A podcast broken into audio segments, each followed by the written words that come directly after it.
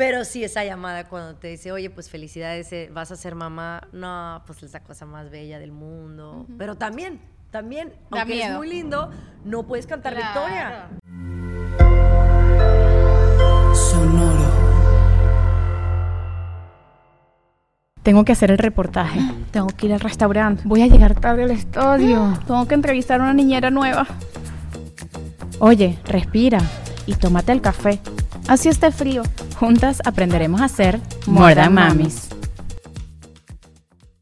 En More Than nuestra agencia digital es Whiplash y ellos se encargan de todo y hacen que nuestro proyecto sea realmente hermoso y funcione y evolucione de la manera como ustedes lo ven en nuestras redes sociales. Whiplash es una agencia de soluciones digitales en las que te pueden manejar redes sociales, crear tu branding, crear tu logo, manejar estrategia. Ahora e, con este refresh de More Than por supuesto, tuvimos la estrategia directa de Whiplash. Así que si ustedes quieren hacer un rebranding de su marca o quieren lanzar un nuevo producto o crear un nuevo negocio, pues Whiplash es su agencia. Les dejamos toda la información en la descripción. Yo no sé si te pasa, Michi, pero a mí siempre me preguntan que dónde grabamos nuestro hermoso podcast. Y es en Gravity, nuestro estudio que realmente nos hace la vida como podcasters más fácil. Aquí pueden hacer de todo, sesión de fotos, grabar video, una clase online, lo que sea.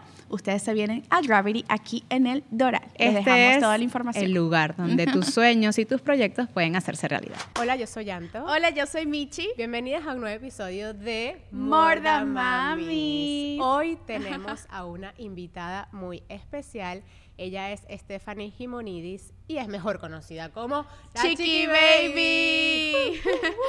bueno, Stephanie nos contó todas sus anécdotas desde que se convirtió en madre de Capri Blue de dos años y nos contó pues cómo fue ese proceso para convertirse en mamá porque hablamos un poco de lo que es postergar la maternidad y cómo fue el proceso de, y la decisión de realizarse un tratamiento de fertilización in vitro. Así es. Chiqui nos cuenta cómo es su historia porque ella es locutora de radio, host de, televisi- de televisión, seis veces ganadora de Emmy. Imagínense lo que es su carrera, cómo ha construido su carrera en Estados Unidos como inmigrante. Ella es mexicana y cómo a través de su carrera fue pausando y alargando la, la oportunidad de ser mamá. Y al momento de decidirlo, pues eh, comienza todo este tratamiento para convertirse en madre de Capri Blue. Espero que disfruten este episodio. Nosotras estamos vestidas de... Otaima Serpa Design. Qué bellos estos Tomándonos nuestro tecito de Michis Wellness. Así que Así usted que, en su cheers. casa prepárese su tecito y disfrute de este episodio de More Than Mamis. More than Mamis. Mamis es presentado por Whiplash. Gravity Studios, Michis Wellness. Otaima Serpa Designs, Black and White Salon.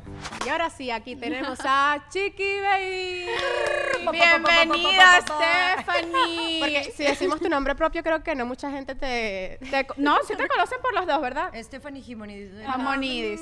La Chiqui Baby. Sigue siendo el chiqui. Por más que he intentado y ¿De dónde intentado- viene la Chiqui Baby? ¿De dónde viene ese nombre? Fíjate que fue algo súper curiosito porque yo, como saben, empecé en radio. Entonces, eh, aquí en Estados Unidos todos los locutores tienen un sobrenombre. Claro. O de menos los del género como Sí. mexicano, regional.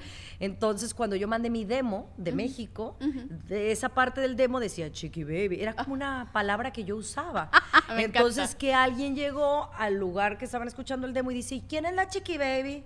Y entonces me dice mi amigo, que él estaba empujando que me dieran el trabajo, dice, oye, ese debería ser un buen nickname o un buen apodo. Ay, mira, a mí le digo que me den el trabajo, no importa cómo me llamen. el nickname que quieran. Desde que llegué a Estados Unidos soy la Chiqui Baby. Me o sea, encanta. aunque aclaro que siempre han dicho mi nombre, Stephanie Jimonidis. pero fíjate, Es la gente, bellísima, además. gracias, Sí. pero la gente se queda con el Chiqui Baby. Es que es muy pegajoso. Yo la- cuando hoy estaba hablando con, con la chica que me estaba no maquillando, me dice, Maluma. Baby, me quitaste no, no, de- tengo que hablar seriamente con él la próxima vez que lo vea. Me dice la Chiqui Baby, oh my God, me encanta el programa de radio y justamente estaba escuchándolo. Y bueno, Stephanie no solamente es presentadora de televisión, que te vemos eh, en la tele todo el tiempo, sino que también tienes tu radio show. Y me encanta porque es radio, radio, no es esta habladuría, sino es el formato en el que tiene sus segmentos y tienes dos compañeros que me da risa porque entre ustedes como que se, se echan, se, se, se bulean. este, En el buen sentido. Ti- En el buen sentido, claro. Y, Y qué bonito que es que llevas las dos cosas de la mano, porque muchas veces en el entretenimiento está la gente de la radio y la gente de la televisión. Fíjate que es algo muy chistoso porque yo desde que estudié la carrera de comunicaciones yo quería ser como presentadora de noticias. Ese era, pero bueno. Y se me dio, y yo creo que a todos nos pasa en la vida, ¿no? Que se te presenta algo distinto Pero al ¿cómo es la historia desde el principio? O sea, sabemos que eres mexicana. ¿cuán- ¿Hace cuánto llegaste aquí? Ok, ¿De toda la vida? Yo, yo tengo 23 años eh, de carrera en Estados Unidos, pero yo empecé en Guadalajara, Jalisco, ¿no? Ok. Yo estaba eh, estudiando la carrera cuando surgió que había un casting en una estación de radio en Guadalajara, ¿no? Una Ok. estación muy popular de Guadalajara, como aquí decir amor, ¿no? Ok. Y entonces yo fui a que me conseguí una cita para que me para hablar con el señor, ¿no? Que estaba encargado del casting, que porque me interesaba hacer el casting. Entonces cuando llego, me hicieron el casting. O sea, yo no iba preparada para un casting Claro, nunca. claro. Pero me decían, oye, tú tienes voz ronquita así como Alejandra Guzmán. Entonces dije, bueno, la radio no me, no, o sea, no me cae mal. Y bueno, realmente tengo una carrera más larga de radio que de televisión. La radio me abrió las puertas para entrar a la televisión. Y fue realmente nada más un año que yo viví en Guadalajara haciendo radio, mm, rad- o sea, radial. Tenía dos shows de dos horas nada más. Y luego... Nada eh, más, dos horas es bastante. Nosotros aquí salimos agotadas. bueno, lo que pasa es que en México es diferente. Los, es bloque Ah, de dos horas. Ah, ya, ya, ya. Y aquí son de cinco horas, ¿no? Ok. Entonces se me dio la oportunidad, a, a como al año, de venirme a Estados Unidos y emigré a un lugar que se llama Fresno, California. Ok. Y ahí empecé mi carrera de radio. Y lo de televisión, pues lo fui posponiendo. Yo en ese tiempo estaba como más gordita, entonces como que siento que las oportunidades de tele no se me dieron tan rápido.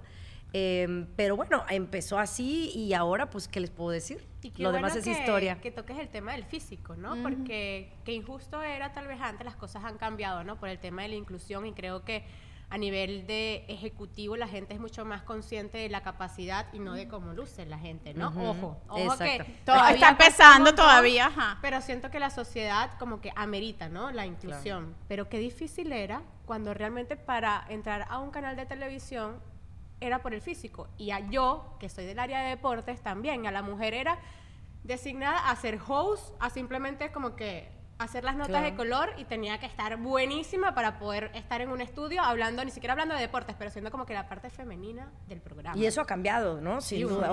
Obviamente no como queremos, pero, pero sí, sí ha venido cambiando. Pero en ese tiempo, pues yo dije, no, para que me den la oportunidad. Entonces empecé haciendo comerciales que yo me veía y decía, ay, Dios mío. Eh, pero en realidad, poco a poquito se ¿Y fue bajaste dando. de peso? ¿Fue que una decisión que tomaste? Fíjate que o yo- ¿Fue algo que cambiaste tu estilo de vida? ¿Qué pasó ahí? Fíjate, cuando yo como que migré de México a Estados Unidos, eh, como que había problemas familiares, había tensión familiar, como que siento que yo anímicamente no me sentía bien. Ok. Y entonces eh, esto es algo bien importante, porque yo hacía dietas, yo hacía ejercicio y no me funcionaban las dietas. Entonces, tú a lo mejor vas a ver una foto y me decir, ay, no estabas tan gordita, pero sí, sí estaba más rellenita.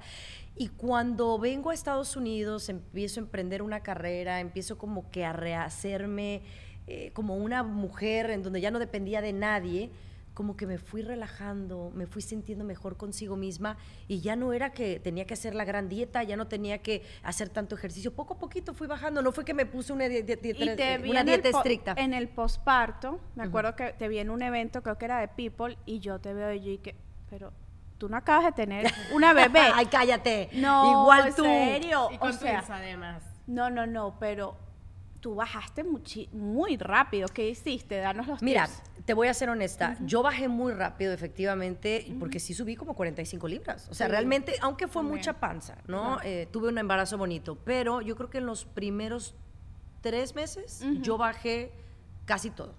Pero me quedé con 10 libras. Ay, Más que o las menos benditas ocho, 10 libras que 10 quedan libras. ahí, sí. ¿Sabes cuándo las acabo de bajar? Ajá. Hace días. O Ay, sea, qué bueno, estoy ahorita en mi peso antes Ay, de, ay, ay. de empezar el tratamiento de fertilidad in vitro, Ah, que, que ahorita vamos a vamos a platicar. también. Pero, oye, Capri tiene dos años.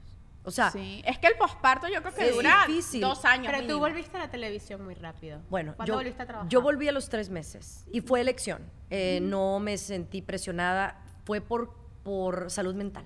Yo no quería que me diera depresión postparto, yo no quería eh, sentirme mal, pero esa rutina de levanta al bebé, de darle, eh, de amamántalo, eh, creo que, que llegó un punto que mi esposo me dijo, ¿sabes qué, mi amor? Deberías de pensar regresar a trabajar. Ajá, no, Al cabo- que cansa, la rutina es tan repetitiva Sí. que hay un momento en el que uno dice, ya va, ya va, Eh. ¿dónde quedo yo? Y más cuando eres una mamá profesionista, ¿me entiendes? Eh, Es bien importante el psique, cómo te sientes psicológicamente. Entonces mi esposo dice, además, tienes una gran virtud, tienes un, un horario de muy temprano. En ese tiempo hacía el show de la mañana. Claro. Ella para las 12 yo ya estaba en mi casa. Entonces no era como tan malo.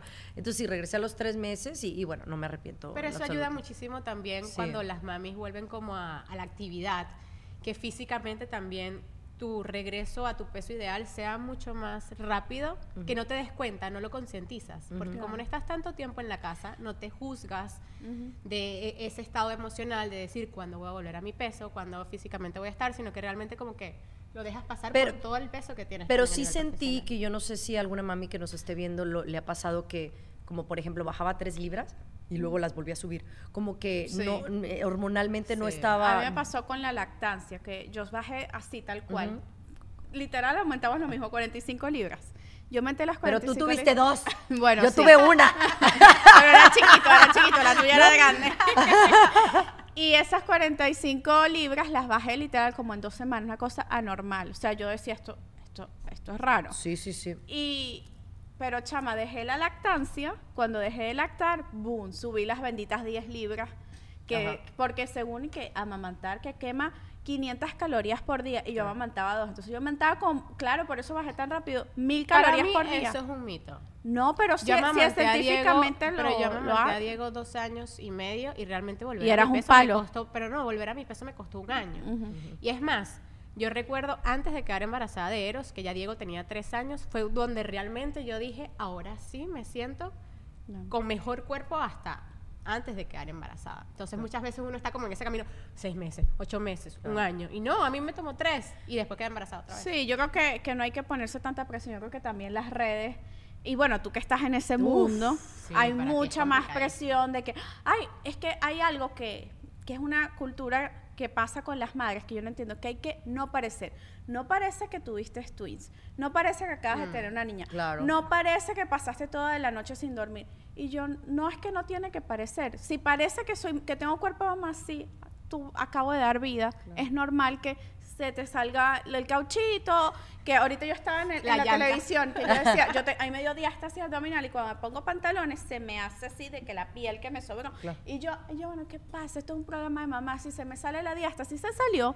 Así Claro. que yo creo que, que esa no, no sientes que a veces la, la televisión también eh, nos da esos estándares de belleza que a veces son difíciles de alcanzar. Y fíjate que cuando yo digo bajé, no lo hice como diciendo, ay, tengo que bajar por la televisión. no, no. Realmente no. Era- te Pero pasó, gracias a te Dios, voy a- como que me relajé y entonces ya pasó como un año y entonces ya me animé a ponerme vestidos más pegaditos y entonces luego me decían, ay, ¿está embarazada otra vez? Por la pancita esa que tú dices, ¿no? que se te hace aquí como sí. un cauchito, Sí, dices sí, tú, sí. como, Una pues, como, una barriguita. Entonces, me- a mí me daba coraje porque la gente juzgaba, la gente oye, eh, eh, eh, Chiqui Baby está esperando bebé otra vez y a veces eh, señor. hay que pensar dos veces lo que ponemos o lo que escribimos, porque usted qué sabe, señora, lo difícil que me costó tener a la chiquilla. Ahora claro, tener hablamos- otro, ah, quiero hablar de eso, que Ahorita está fabulosa. Sí, está- que Ay, gracias. Una mamá, toda una mamacita. Pero ajá, vamos Bueno. a hace más de dos años, tres años, que empezaste con el tratamiento de fertilización in vitro.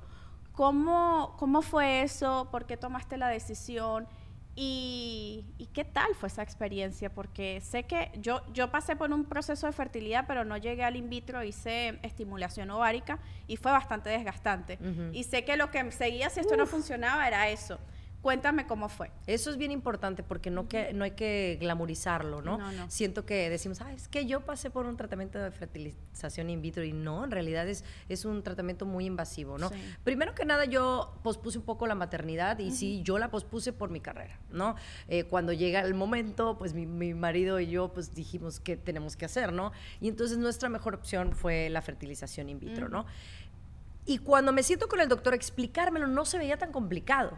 Pero ya cuando se empieza a poner en práctica, la gente no sabe que tú cada dos días tienes que ir a la clínica para checarte la sangre, para, para ver cuánta cantidad de medicina te tienen que dar. ¿No? Entonces es en realidad un trabajo de Las mucho hormonas que te trabajo, de disciplina eh, y de seguirlo al pie de la letra. Y aparte es como yo lo, yo lo describo como una montaña rusa, ¿no? Porque cada paso que tú das dentro del procedimiento es bien importante. ¿no? Claro. A mí las hormonas no me afectaron. ¿Y sabes qué me preocupaba a mí las hormonas? Ay, voy a engordar. Porque obviamente estás en ese típico. procedimiento, no le has dicho a nadie, tú estás trabajando y tú lo que menos quieres es que se te note. Que se note. Y que efectivamente tuve la fortuna que, no sé, subí tres libras, no, no fue como nada Sí, sí, sí. eh, ex- exorbitante. Pero hay mujeres que sí les afecta la medicina, ¿no? Eh, si yo te puedo decir, creo que yo tuve un procedimiento fantástico. Fantástico, ¿por qué? Porque lo hice y a la primera pegó, ¿no? Gracias a Dios, qué bueno. Pero emocionalmente sí fue bien duro, porque primero que si, que si los óvulos, que si los espermas de mi marido, que, que si el embrión no es de buena calidad. O sea, cada paso es bien importante. Y aparte de todo, no es barato. Claro, Y entonces además. yo digo, yo tuve la fortuna de tener seguro que me cubriera, que Oh, mi wow. empleador Y que no me todos los seguros lo cubren. Entonces, eso es eh, algo que me genera tristeza porque eh, hay muchas mamás que queremos ser mamás y, y no podemos por nuestro poder adquisitivo. Eh, pero a mí en lo particular me, me fue bien eh, hice varios embriones y yo decidí tener eh, a Capri, eh, fue el primero y obviamente seguí todas las indicaciones del doctor y, y me funcionó. Pero hasta que pasaron los tres meses que yo estaba embarazada, dije, uff, que es un procedimiento de varios meses. O sea, no es tan fácil como, ay, me hice. Sí. ¿sí me entiendes? Sí, sí, me, me Fertilización hice, in vitro. me hice la- la- No, las y- uñas. Y hablas No. de la montaña rusa. Sí. ¿Qué es emocionalmente lo que más recuerdas? Porque la montaña rusa va en el proceso, ¿no? Me imagino que es noticia tras noticia tras noticia.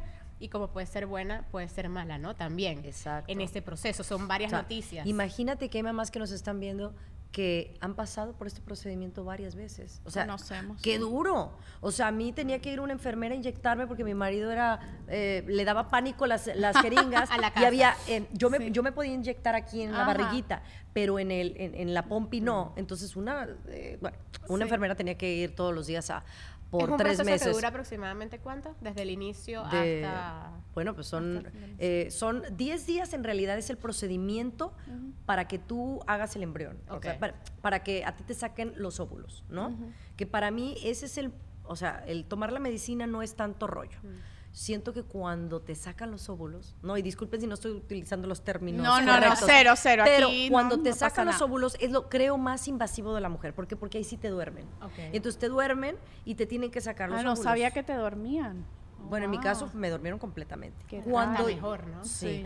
Cuando tú te levantas, pues sientes dolor, sientes como que si algo te sucedió, porque tienen Como que un dolor de raspar, regla. como un dolor como de mucho de cólico y demás, así. Y cuando me levanté de la de, de esa mini cirugía, ahí sí lloré, como que ese procedimiento como que fue lo más duro. Da ¿no? coraje, como que te... ¿Por qué tengo que yo estar pasando por, por esto? esto, ¿no? exacto, claro, sí, sí, sí. Ya después, obviamente, es eh, todo el roller coaster de la decisión. O sea, ya te sacan tus óvulos y de esos óvulos tienen que ver cuáles son los que son de Buenos. buen- buenos de calidad, con, con cuáles van a jugar en el laboratorio. Ah, claro. digámoslo así, ¿no? Y entonces, pues primero, bueno, de nueve óvulos quedaron seis. Y de los seis óvulos, tres solamente están buenos para embriones Wow. pero no sabemos si los espermas están, porque los espermas de, mi esposo también estaban congelados. No sabemos si los espermas están buenos porque están muy lentos, porque como los acababan de congelar. Claro. Entonces, eh, en ese momento, cuando los mandaron al laboratorio y el doctor nos habla, mi esposo y yo fuimos a la iglesia. Y yo le dije, porque pues yo ya tenía 39 años cuando sucedió esto, casi 40. Y dije, mira, si tengo que ser mamá, voy a ser mamá. Y, y si no, está en manos tuyas, ¿no? Y entonces, después de eso... Qué, eh, qué bonito que tengas como ese acompañamiento, aquí rompiéndote un poco la historia, porque vas a la iglesia con tu esposo y es a drenar, ¿sabes? Es a buscar como acompañamiento Sí. también en un tercero, en decir, esto está en tus manos. Es que Total. yo sé que dicen que a veces ponemos, ¿cómo? Pues estamos jugando a ser Dios con la, el procedimiento No, de pero fertilización, no. pero en realidad al final del día es Gracias Dios. a ¿Por Dios qué? que existe la ciencia. ¿Por qué? también. Porque eh, la- el laboratorio puede hacer su trabajo, pero también tu cuerpo, cuando te ponen... el- diga, existe un embrión, imagínate un embrión chiquitito, una celulita, ¿no? Y te la ponen, ¿verdad? Y que eso no duele. Mucha gente piensa que eso es lo más doloroso. No, eso es como ir a hacerte el papá Nicolau. Pero entonces te la ponen y entonces tienes que portarte bien, no hacer mucho Es movimiento. lo que llaman la Pero- beta espera. pero el doctor dice, no hagas nada que nunca has hecho. Claro. Pero normal, tampoco te vayas a subir a un, Un bungee jump. Pero a ver, yo tenía amigas que me decían, no te muevas. O sea, sí, no te muevas. Sí, hor- horrible. Pero eh, al final es que tu cuerpo acepte el embrión. Claro. Y eso no está ni en tu control, ni en de Dios, Ni ni en en, el el doctor. doctor. Eso es tu Qué cuerpo. duro. Tu Entonces es cuerpo. una combinación de cosas y al final del día esa llamada que no la hizo el doctor, la hizo la enfermera, porque me imagino que hacer esas llamadas tanto para bien o para mal, Claro. pues le ¿Y te a las llaman enfermeras. cuando el embrión se forma o cuando ya estás embarazada? No, el embrión te Ajá. lo ponen De una vez de ya una vez formadito. formado. Ok. Pero entonces ahora lo que tiene que pasar con el embrión es que el embrión tiene que pegar. Claro. ¿no? Tiene el, famoso Sí. tiene que pegar, si no pega lo puedes desechar. Entonces tiene que pegar. Para eso, como tú no tuviste un embarazo, Y te pusiste uno solo de los embriones, entonces. sí, porque yo tenía dos. Entonces para mí era arriesgarme mucho. Sí, sí, yo no sí. sé qué iba a pasar con mi cuerpo, si lo iba a aceptar, entonces no quería arriesgarme. Entonces, y o si no hubieras terminado con Twin sí. Oh, igual No, que tú, terminado. Que digo, chin, lo hubiera hecho. Pero bueno, el punto es que eh, es, ese procedimiento también es bien importante porque acuérdate que tú no te embarazaste naturalmente. Claro. Entonces es- hay algo, una hormona que se llama progesterona. Entonces eso es lo que te tienen que por tres meses te tienen que, se- te, te tienen que inyectar. Yo me la Todos tomé. los días, a toda la hora, de lunes a domingo. Por tres ¿Y tiene meses. side effects?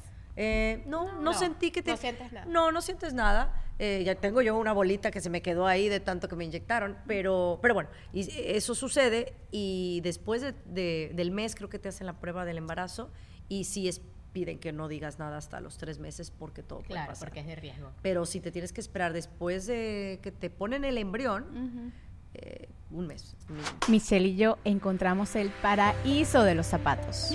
Natalie Méndez abrió una nueva tienda en Doral, cerquita de nosotros. Pero no te preocupes, que si no estás en Miami, también puedes conseguirla online y tenemos cupón de descuento, te lo vamos a dejar en la descripción. Puedes encontrar el estilo que más se adapte a tu personalidad. Tacones, sneakers, hasta Michelle se llevó un sombrero. Tienen accesorios de cuero, joyería, tienen cosas hermosas y todo es diseños de primera calidad. Además que Natalie Méndez es orgullo venezolano. Puedes ingresar a su página web bynatalimendez.com y utiliza el código de descuento. Toda la información en la descripción. A nivel personal, tengo que contarles que me he sentido un poco cansada por mi ritmo de trabajo y gracias a estos productos de Vita Support, pues me he sentido muchísimo mejor y he tenido la energía necesaria para poder trabajar y aguantar este ritmo que no es fácil. Claro, amiga, es que, o sea, entre tantos viajes, partidos, el podcast, los niños, uno necesita pues estar fuerte. Y aquí tenemos a Vita Support, que es una marca creada por una mujer, por una than mami, Carolina Lozano, que aparte también tiene un libro súper interesante que se llama Alimentarte, que también nos llegó. Y esta proteína tiene también la cualidad de que no solamente es whey protein, sino que también tiene vitamina C y colágeno, que son súper necesarias y nos ayudan con el sistema inmune. Y bueno, a cuidarnos nuestra piel porque también es necesario. Un suplemento del día a día que puede utilizar toda la familia. ¿Cómo pueden conseguirlo? en nccnutrition.com y pueden tener un código de descuento en la descripción. Si tú acabas de llegar a los Estados Unidos o tienes mucho tiempo y no tienes un seguro, nosotras te recomendamos Edurango Insurance. Edurango Insurance se ajusta a tu seguro. Además, trabajan en varios estados del país, no solamente en el estado de la Florida. Te pueden ayudar a que tengas el seguro indicado para ti y tu familia. Ese que hace que no te duela tu bolsillo, es decir, que se ajuste a tu presupuesto. Toda la información de Durango Insurance la pueden encontrar en nuestra descripción. ¿Y cómo fue la noticia cuando te llamaron? Ajá. Bueno, me- me- obviamente yo esperaba la noticia. Ajá. Estaba preparada para, Para lo que todo. fuera, ¿no? Porque sí traté de que, oye, era un proceso largo. Ya dije, ya lo que tiene que ser va a ser. Pero sí, esa llamada cuando te dice, oye, pues felicidades, eh, vas a ser mamá, no, pues es la cosa más bella del mundo. Pero también, también, Da aunque es miedo. muy lindo, no puedes cantar victoria. Exacto. Porque- es que la, meta- la, la ningún- me- es que ni la- siquiera en- en- a nivel natural. Yo creo que uno no puede cantar victoria. La maternidad es así, es, es como Yo- que uno, uno no sabe. No Es- sabe. uno no puede estar- como que, ay, ya, estoy embarazada, no. Que tienes que esperar al examen genético. Ah, no, entonces que hay que esperar a que nazca, que no No, el vale. examen del eco anatómico Ajá. de la- Ay, de sí. lo- del tamaño de los huesos, Sí. después el de los órganos. Yo recuerdo estar, yo tuve cesárea, Ujú. Y yo recuerdo estar con mi primer hijo, que uno como primerizo es mucho más nervioso. Ujú.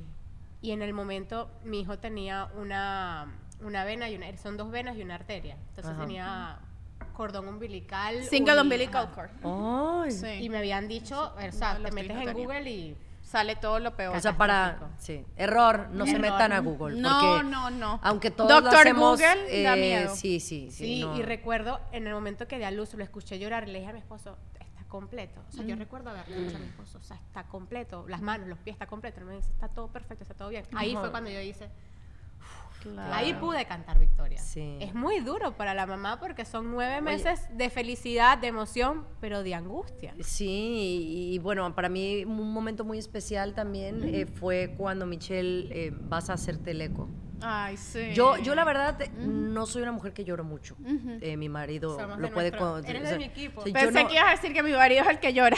Eh, No, no, no, mi marido llora, pero dice, es que no entiendo, tú lloras por un comercial de televisión, Ah. pero cuando estás dando a luz, no lloras. O sea, una cosa muy chistosa, pero sí se me salieron las lágrimas cuando escuché el primer Al corazón. Eso, yo creo que eso- eh, hay una magia ahí. Ay, uff, para sea, mí eso fue mágico. ¿Y cómo fue en el momento de, de ustedes como, como pareja eh, el tomar la decisión, incluso el, el posponer, el momento, de, el que sé que él tiene, él tiene hijos aparte en- de otro matrimonio, ¿cómo fue, ok, ya es el momento, él quería, tú eres la que quería, él estaba de acuerdo con que lo, con, con que lo siguieras posponiendo, ¿cómo fue eso? Bueno, yo creo que desde el inicio, cuando tomamos la decisión de que queríamos casarnos, obviamente yo sabía que tenía tres hijos y fue como que el tema de, o sea, yo no me voy a casar con alguien que no quiere tener hijos. Claro. Eh, mucha gente pensó, no sé por mi estilo de vida o por cómo veía mi personalidad, que a lo mejor yo no quería ser mamá. Es bien como que una como que una percepción que tenían de mí de, ay, a lo mejor no quería ser mamá. No, siempre he querido ser mamá, pero lo pospuse por mi carrera. Entonces yo, mi marido y yo tra- trabajamos en lo mismo, en, en la radio. Entonces eh, nos entendemos muy bien. Claro. Pero sí fue de las primeras cosas que hablé con él. Y entonces yo sabía que él quería eh, tener hijos, que él me apoyaba, pero obviamente iba a ser en el momento correcto y bueno, nunca es el momento correcto, siempre lo pospuse, incluso yo quería embarazarme antes de ir a Rusia en el 2018 eh, y por Al Rusia Mundial. le dije, bueno, después. Y después cuando regresé dije, ay, pero vamos a comprar la casa, ¿no? Claro. Entonces compramos la casa y a al mes de comprar la casa me hablaron para venirme a Miami. Entonces, No, no te espérate a ibas Miami. así. Y después la pandemia. No, bendito Dios, ya dije, no, si no es ahorita, no es nunca. Y entonces, pues bueno, tomamos esa decisión. Ustedes intentaron quedar embarazados naturalmente, antes del in vitro. Sí, sí, ¿Cuánto tiempo? Pues teníamos ju- juntos como cuatro años, sí. Intentando. Sí, sí, sí. pero- Intentando cuatro años. Pero bueno, el, el IVF fue nuestro éxito y aquí tengo un Claro. doctor maravilloso en, en Miami Ok. y que le saludo, doctor Ackerman, un besote. Eh, pero, pero bueno, sí, pero quería decir algo, algo de... Yo, te, yo quería preguntar algo porque es que aquí creo que no hemos tenido mamis eh, eh, que, que tienen hijastros. Ah, no. No, creo que no. Pero es súper común. Yo sé, pero no hemos tenido. ¿De verdad? Entonces te quería preguntar, ¿qué tal, qué tal eso? Bueno, pues no, mm, es eh, un reto.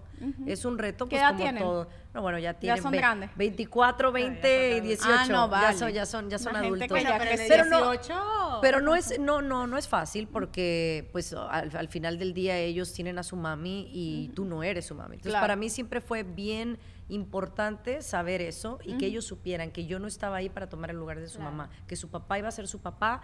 Y además como yo siempre he sido como muy segura de mí misma y muy independiente, eh, yo le decía, tú vete con tus hijos, haz tus cosas con ellos porque ellos necesitan tiempo con su papá. Y él es un excelente papá. Bueno. Entonces siempre ha sido un papá presente. Lo más difícil fue cuando nos venimos a Miami, porque entonces pues ya no vivíamos todos en California, ¿no? Claro. Eh, pero como han crecido también ya uno está Ya, en un lado, otro está en el otro, pero creo que he sido muy afortunada porque tengo tres eh, hijos eh, postizos, porque me choca la palabra hijastros o madrastra.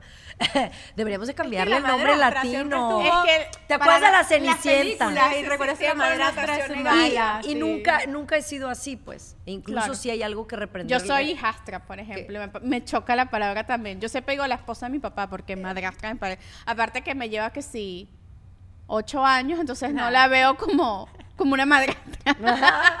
Chiquilla. Sí, bueno. Pero, este, pero entonces no, la verdad es que son muy buenos niños. Y, bueno. la clave es aquí, y si es un consejo que yo les puedo dar, es que si hay algo que reprenderles, porque siempre van a, va a haber algo que hagan que no te guste, tú no seas la que, que los reprendas. Claro, sea el que papá. sea que sea Claro, el y para papá. que no te salgan con el. Al final, los niños son Tú niños. no y eres te mi pueden salir con, ay, tú no eres mi mamá, tú no me Bueno, no puedes son tan regañar". niños ya, ¿no? Pero igual. Pero sin embargo, siempre vas a ver esa reacción inconsciente de cuando alguien te regaña y tal vez sientes que no tienes Pero poder si la pregunta es, ¿es fácil? Pues no, tampoco es fácil, ¿no? No, no, me Eh, imagino. Pero ahora, por ejemplo, que ya están maduros, tan grandes y, y tienen a su hermanita, los tres la adoran y la niña los adora y es un... Y que eso suerte iba a preguntar, Capri, ¿no? esa, esa, Sí. esa... Qué suerte y privilegio Claro. tener a tres. Bueno, hermanos, que son hermanos. como tíos, más o Mira, menos. eh, hay algo que en mi pueblo se dice que la sangre llama. Y Ajá. como son de la misma sangre, o Claro. sea, hay una conexión con los tres. Creo Ay, que con, con el hermanito más chiquito tiene más conexión,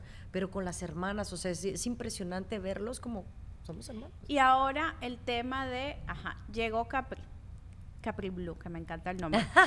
este, me acuerdo porque aquí estuvo Charon Fonseca y su hija se llama Jerusalema Blue. Ajá. Blue Jerusalema. ajá. Ah, precioso. Y, y, y- y me acordé de ella, sí. Cuéntame, llegó Capri y cómo, porque se ve que ustedes tienen una relación muy linda, ¿cómo fue eh, ese, como que mantener el matrimonio, mantener esa magia? ¿Crees que afectó un poco la relación en pareja? ¿Cómo, cómo lo llevan? Bueno. ¿Sientes que, que cambió algo en la interacción con ustedes? Bueno, a mí Capri Blue primero me cambió la vida. De verdad que me cambió la vida, me hizo una mujer más paciente. Yo la veo y digo, ay, qué, qué regalito tan bello la vida me dio, pero yo creo que es la reacción de cualquier mamá. Y fíjate que es muy chistoso este del asunto de la pareja porque Gerardo y yo, mi esposo, nunca nos peleábamos. De verdad que teníamos una relación muy bien. Él eh, me lleva algunos años, entonces siento que también eso nos, nos hace muy compatibles, ¿no? Entonces no teníamos realmente broncas, ¿no? No soy celosa, él tampoco. O sea, realmente una, una relación bien bonita. Con la llegada de Capri Blue, ah, como nos agarramos del chongo. Eh, y la razón, Capri Blue. ¿Por qué? Porque como el señor ya tiene tres. Claro, él y sabe es más. experto, yo no sé nada, ni cómo poner un pañal hasta la, hasta la fecha. Y entonces esos son, y a veces era el modito que me lo decía. Ya ves que, que te dicen que a veces es la mamá o la Claro, suegra claro. que, que te dicen Ajá. eso. No, Ay, yo eh, tú- tuve a ti era el marido. Aquí era mi propio esposo que me decía, ay, pero a estas horas y no sabes ponerle el pañal. ¿Por qué le pusiste eso? Ponle suficiente pomada, pero bañala bien. Ay, no, no, no, yo, ah, yo estoy viviendo una crisis. Una tipo se así queja y con- que porque los papás no son presentes. y No, estés presente de no, Pues mi es que esposo ya ahorita aprende. está demasiado presente que el otro día le dije que ya va. O sea, porque eh, mi hijo, uno de, los twins, tiene un G-tube, un tubito de alimentación que le va a la barriga por una condición que tiene. Y mi esposo es el que está como más diestro con el tema porque médico, porque bueno, se lo explican a él en inglés, inglés es mi segundo idioma, yo como que ahí voy aprendiendo más Ajá. Y entonces él, yo le estoy haciendo la cosa y Neita me dice, no, pero eso no es así, pero no sé qué. Y yo le digo, un momento. Yo soy la mamá también. Yo aquí. soy la mamá, yo sé hacer esta broma. Tú me puedes corregir, pero con amor y no todo el tiempo, por favor. Es un asunto Sí. y yo creo que de, sí es, sí llega un momento de, de pe- de pelearnos, pues. Claro. Pero, pero no que pase de ahí, no, nada más eso. Pero ¿Y cómo, digo, ¿Y cómo se "Ah". arreglan? ¿Cómo lo llevas? Dame tips. La verdad, ¿cómo lo llevo? Que yo no soy orgullosa. O sea, Ajá, yo soy, sí. el otro día, no sé de qué nos peleamos, de una tontería. Y entonces yo me indigné. Agarré mi bolsa, ya me voy a hacer las uñas.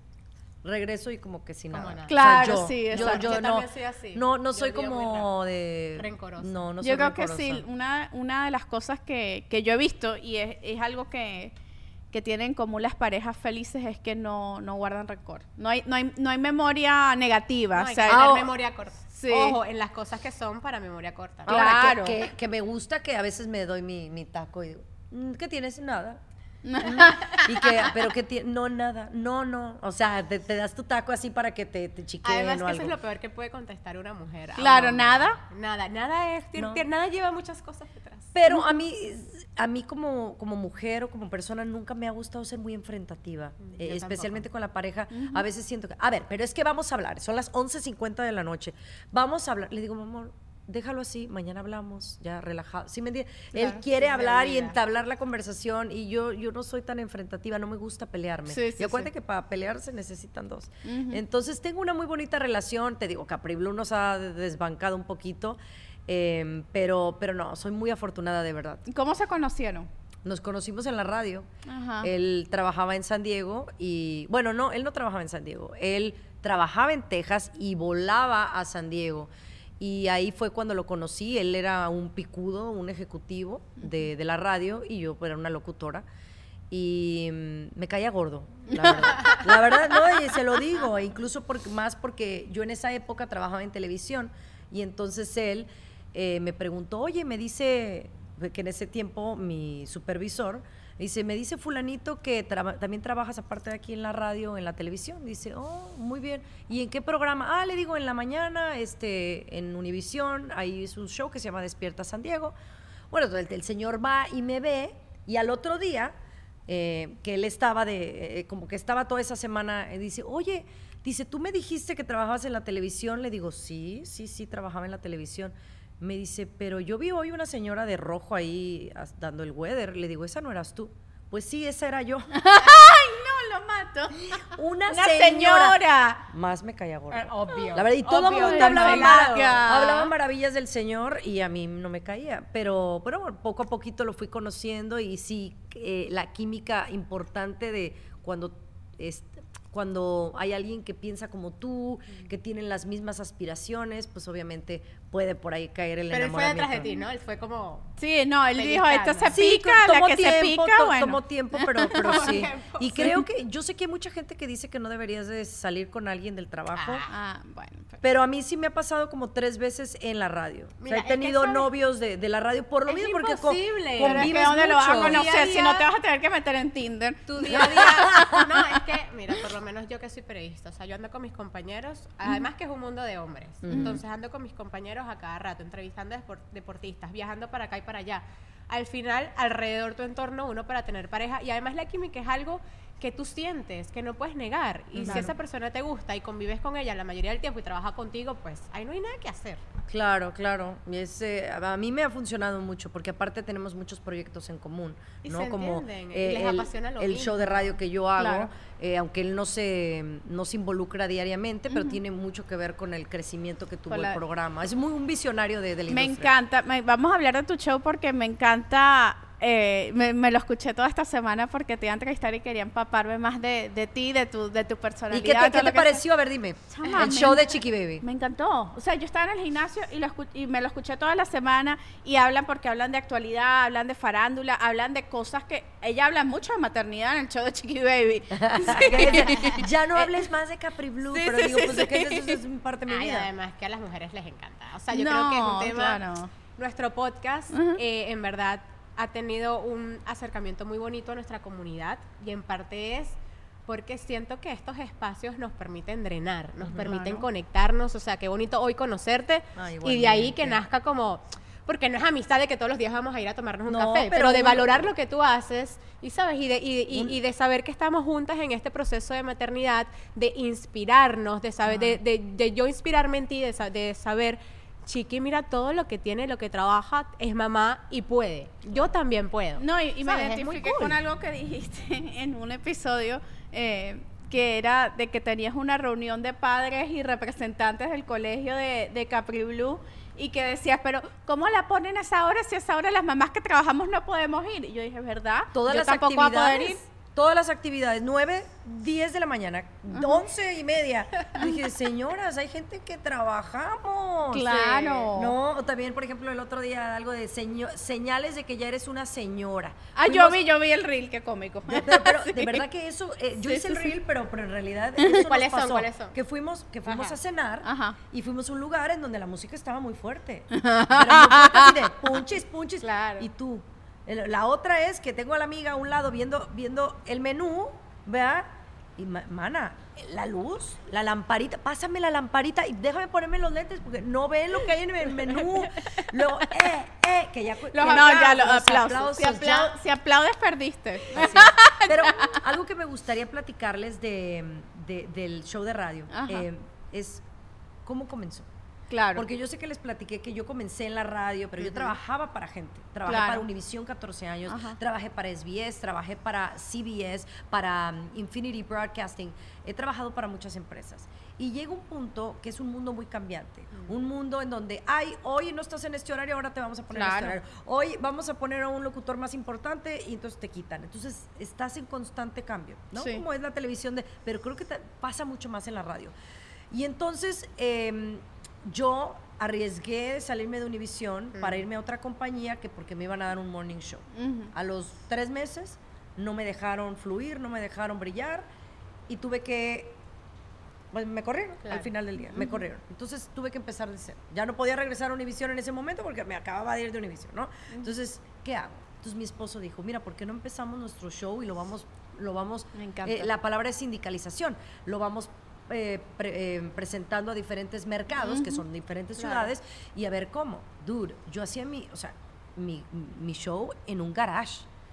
Y lo empezamos, yo no creía ni el mismo proyecto, mi marido sí lo creyó. Hoy puedo decirte que ese show, que efectivamente está diseñado para que lo pongan en estaciones de radio. ¿no? Claro. Ahora lo puedes escuchar en la aplicación como Sí, un podcast, ajá. Pero en realidad está diseñado para que en una estación de radio, aquí en una estación de Miami nos escuchamos. Ahora estamos en más de 85, 90 ciudades en la nación de ¡Guau! manera sindicalizada. Me encanta. Y mi esposo y yo somos nuestros dueños, Claro. somos los, los creadores del programa Sí. y yo lo puedo hacer desde mi celular, lo puedo hacer desde el garage, estando en Rusia, estando en Italia, lo Sí. he hecho. Eh, Y sin seguir una editorial, tú sigues tu propia editorial. y Entonces, lo importante es eso como lo para mí no, no es como decirles o presumirles, es decirles, sí como mamás podemos hacer, podemos crear. Ustedes crearon este Sí. podcast que Sí. es tan exitoso, que a veces nos tenemos que aventar. No, A total. lograr para, para realmente avanzar. Yo, yo no tengo que trabajar para ninguna compañía si no quiero. Si Si no quiero, pues si bueno, quieres, ¿no? claro.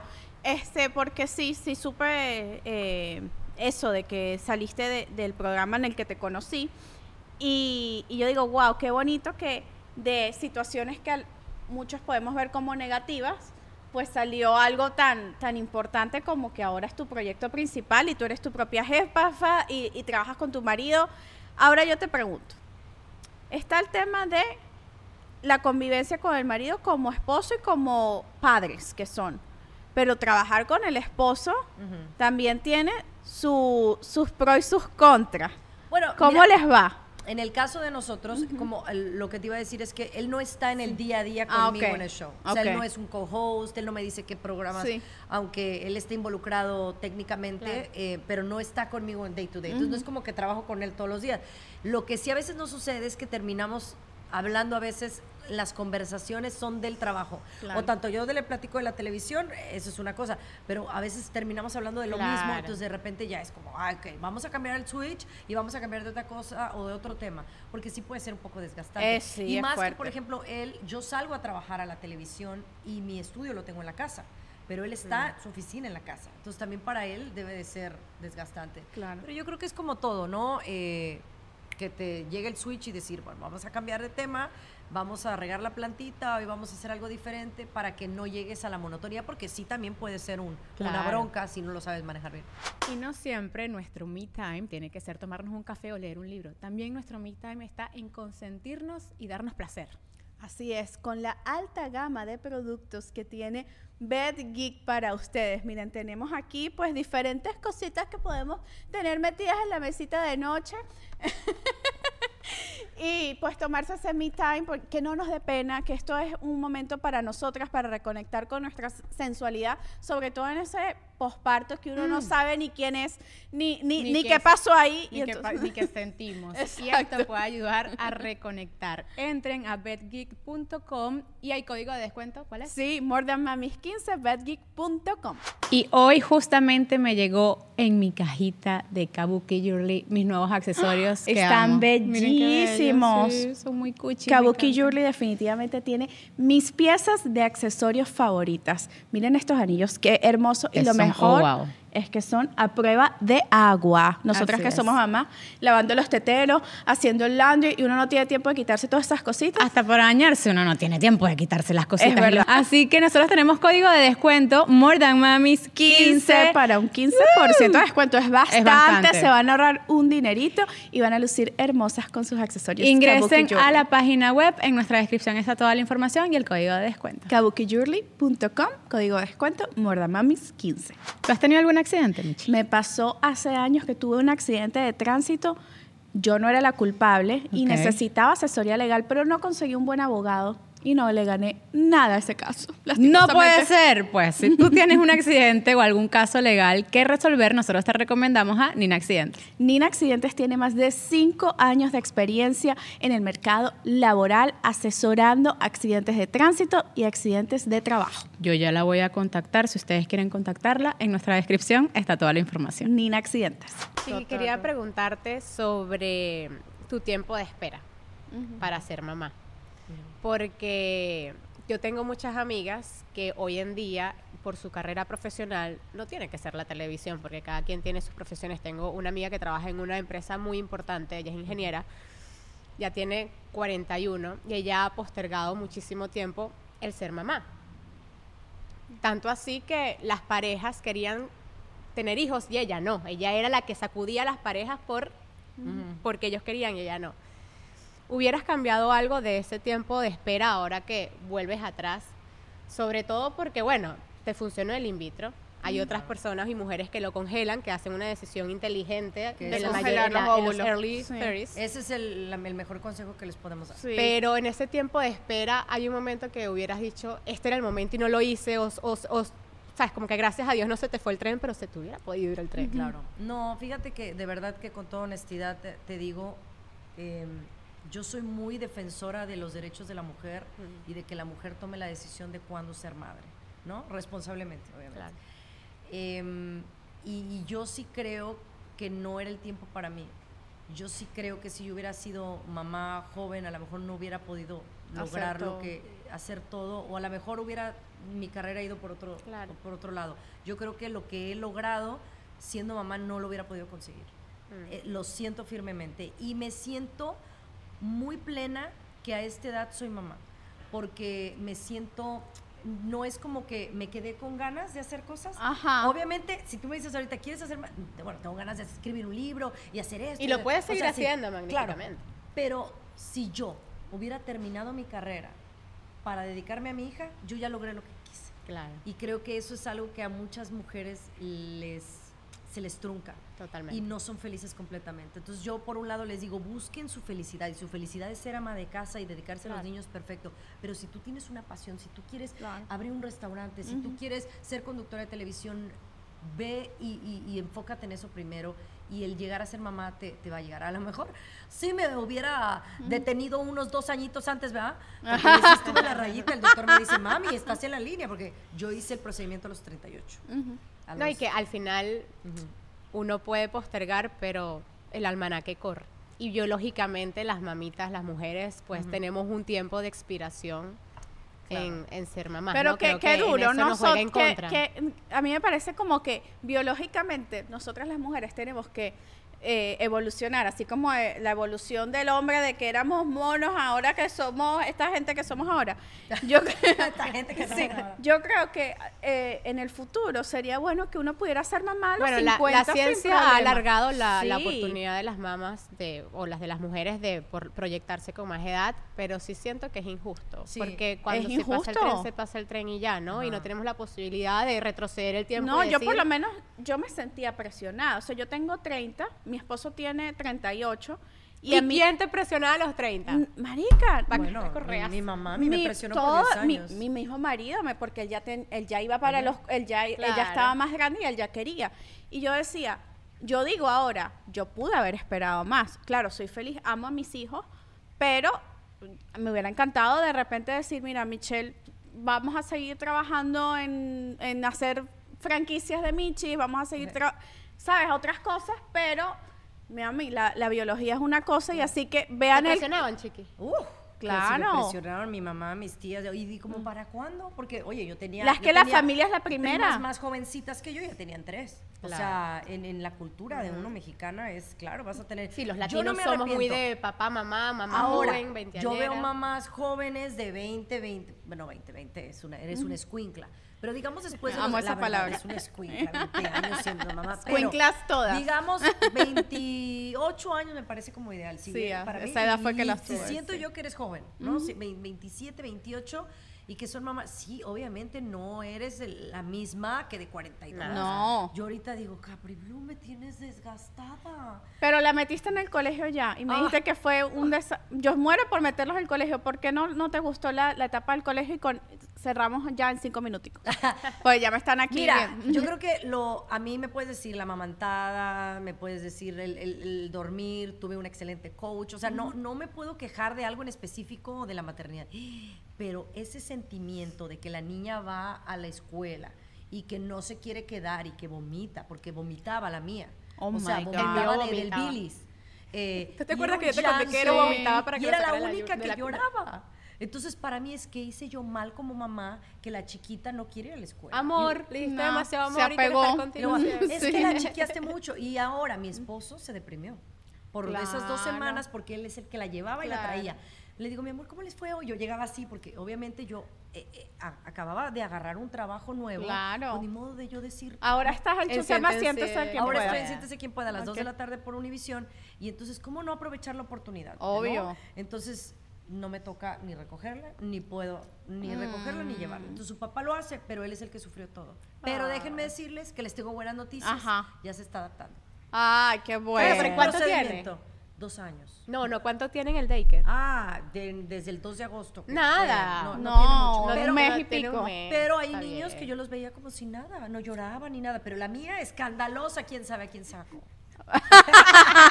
Bueno, chiqui, ¿Quién sabe? para cerrar, Dime. ¿qué te hace a ti ser una more than mami? ¿Qué consejo les das a esas, a esas nuevas mamás o las que quieren ser mamás para que no sientan que la maternidad las limita, que tú, que, que tú estás viviendo tu maternidad eh, de una forma plena? ¿Qué, qué consejo les das? Ay, que disfruten cada instante, que, que si Dios les da la oportunidad de ser mamás, disfrútenlo al máximo, no se, no se enrollen tanto en, en calendarios, en estrategias, en...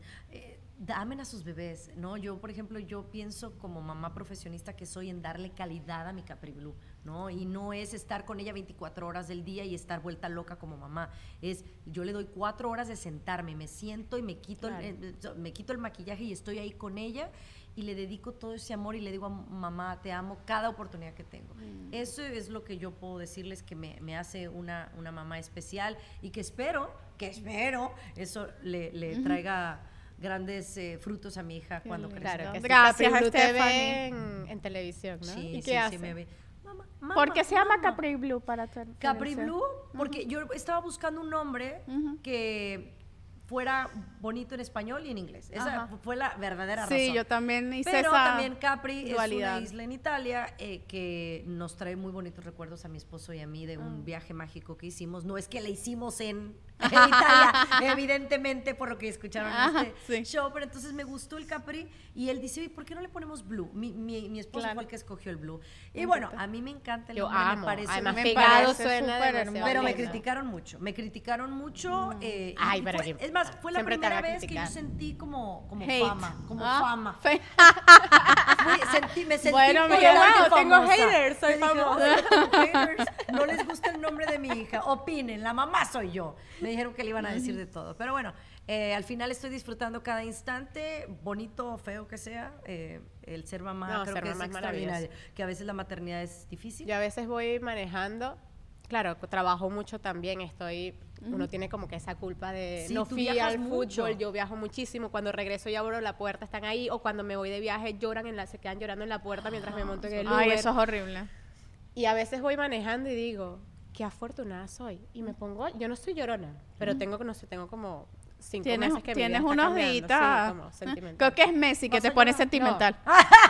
No, pues que no va a poner sentimental Messi, Y a veces voy manejando y digo, qué afortunada soy. Claro. O sea, es increíble esa sensación, o sea, es espectacular. Me, me da mucha tristeza ver a veces mujeres que voltean atrás y dicen, es que mira, yo hubiera podido hacer esto, yo hubiera podido hacer el otro. Mira, hoy eres mamá, eres profesionista, eres empresaria y haces lo que tú quieres, y mi último mensaje para la gente que nos ve es que aunque seas mamá ahorita y estés en casa y estés viendo este podcast, a lo mejor tú quieres hacer algo. Y lo puedes hacer porque nunca es tarde. Mira, Stephanie, muchísimas gracias por este espacio, por compartir esta conversación tan, tan íntima y tan bonita con nosotras.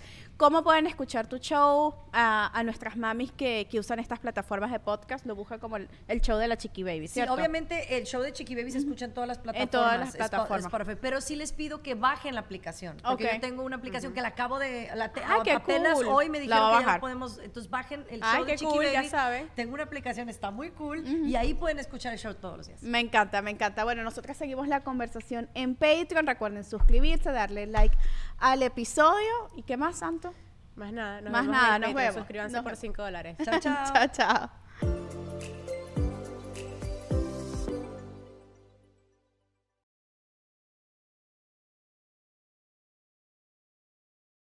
Are you ready to turn your best ideas into a thriving online business? Introducing Shopify, your no excuses business partner. You might not realize, but our podcast, More Than Mammies, it's a business. And we started it, of course, to talk about maternity, not to become an e commerce expert. So, yeah, we needed some help selling our merch and getting our store up and running. Woohoo! Another sale. Shopify is a commerce platform revolutionizing millions of businesses worldwide. No matter if you are a garage entrepreneur or a big business, Shopify is the only tool you need to start and grow your business without the struggle. With Shopify single dashboard, you can manage orders, shipping, and payments from anywhere, giving you the insights you need wherever you are. Sign up for $1 per month trial period at shopify.com slash sonoro or lowercase. Go to shopify.com slash sonoro to take your business to the next level today. Shopify.com slash sonoro. ¿Estás listo para convertir tus mejores ideas en un negocio en línea exitoso? Te presentamos Shopify. Tal vez no lo sabías, pero nuestro podcast More Than Mamis es un negocio y lo empezamos por supuesto para desahogarnos y hablar sobre la maternidad, no para convertirnos en expertas de ventas y del e-commerce. Así que sí, necesitábamos ayuda para vender nuestro merch y poner en marcha nuestra tienda. ¿Y cómo suena con Shopify?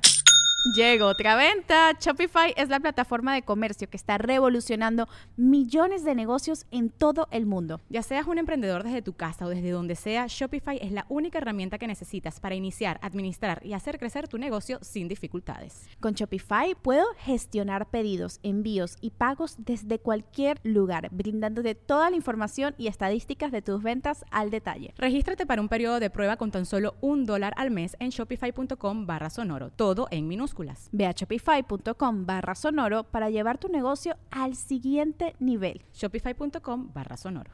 La vida está llena de comienzos, día tras día.